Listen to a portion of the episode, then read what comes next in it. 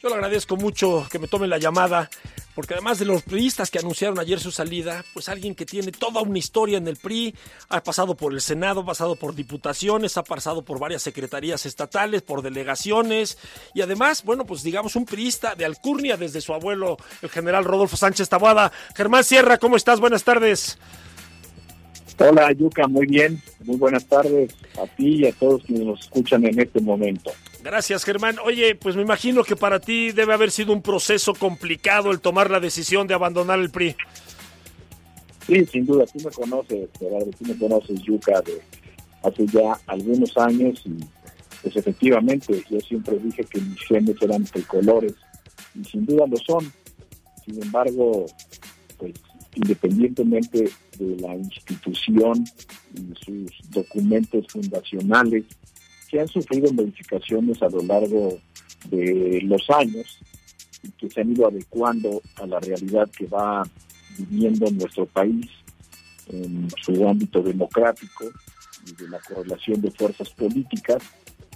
Eso es, con eso yo coincido totalmente y sin duda el PRI en sus documentos es el partido que representa los grandes intereses de los mexicanos. Sin embargo, el partido, el partido no son sus documentos, el partido no son sus edificios ni sus, buen, ni sus bienes materiales.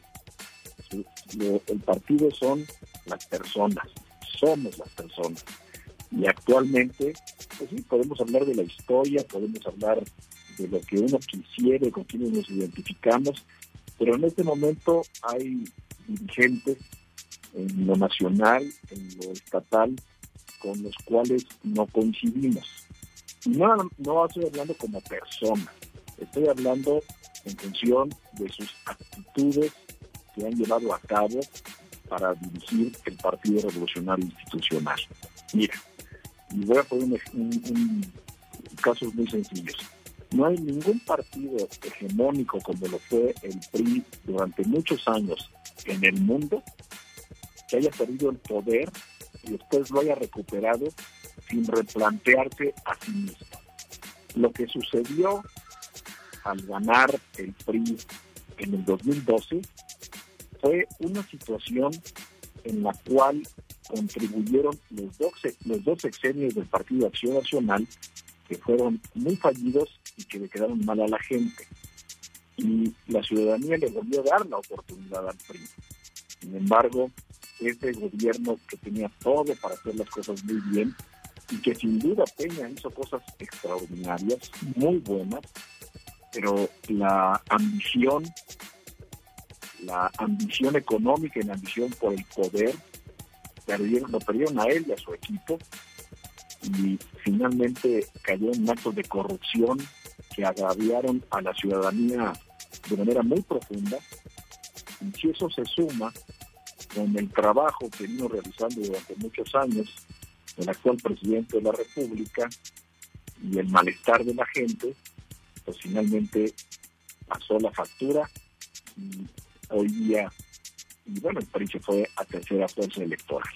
Oye, Germán, ¿veremos a Germán Sierra trabajando para otro partido o tu renuncia al PRI implica pues ponerte en la banca de la actividad política? Mira, quisiera nada más concluir esto.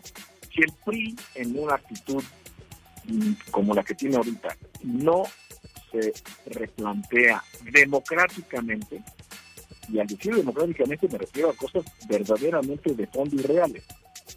Si sigue actuando con ideas dictatoriales, en donde solamente el hoy dirigente nacional que toma las atribuciones por el órgano supremo del partido que es la Asamblea Nacional, el Consejo, el Consejo Político Nacional, pues eso va en contrasentido de lo que necesita el PRI, en contrasentido de lo que la historia le ha demostrado a los partidos políticos hegemónicos para su refundación y su replanteamiento.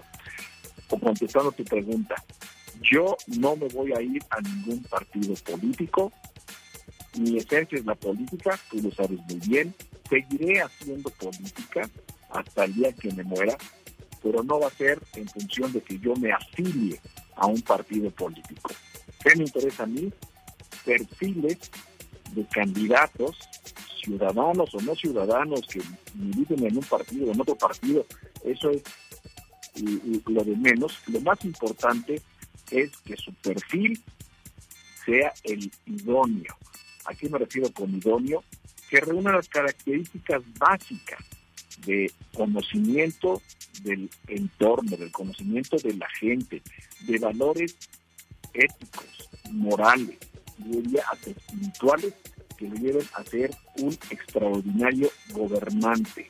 Hay muy buenos candidatos, pero son muy malos gobernantes. Y al revés, hay muy buenos, eh, hay muy malos candidatos que pudieran haber sido extraordinarios gobernantes. Oye, Germán, pues yo... Es lo que yo voy a apoyar. Correcto. Pues te agradezco muchísimo esta llamada, Germán. Te mando un abrazo y nos mantenemos en contacto. Claro que sí, Yuka, ya sabes que yo siempre estoy a las órdenes, que no reurro, no, nunca reurré el, un debate o una entrevista para estar en contacto y en comunicación con la ciudadanía. Muchas gracias, Yuka. Te mando un abrazo. Gracias a ti, Germán Sierra Sánchez.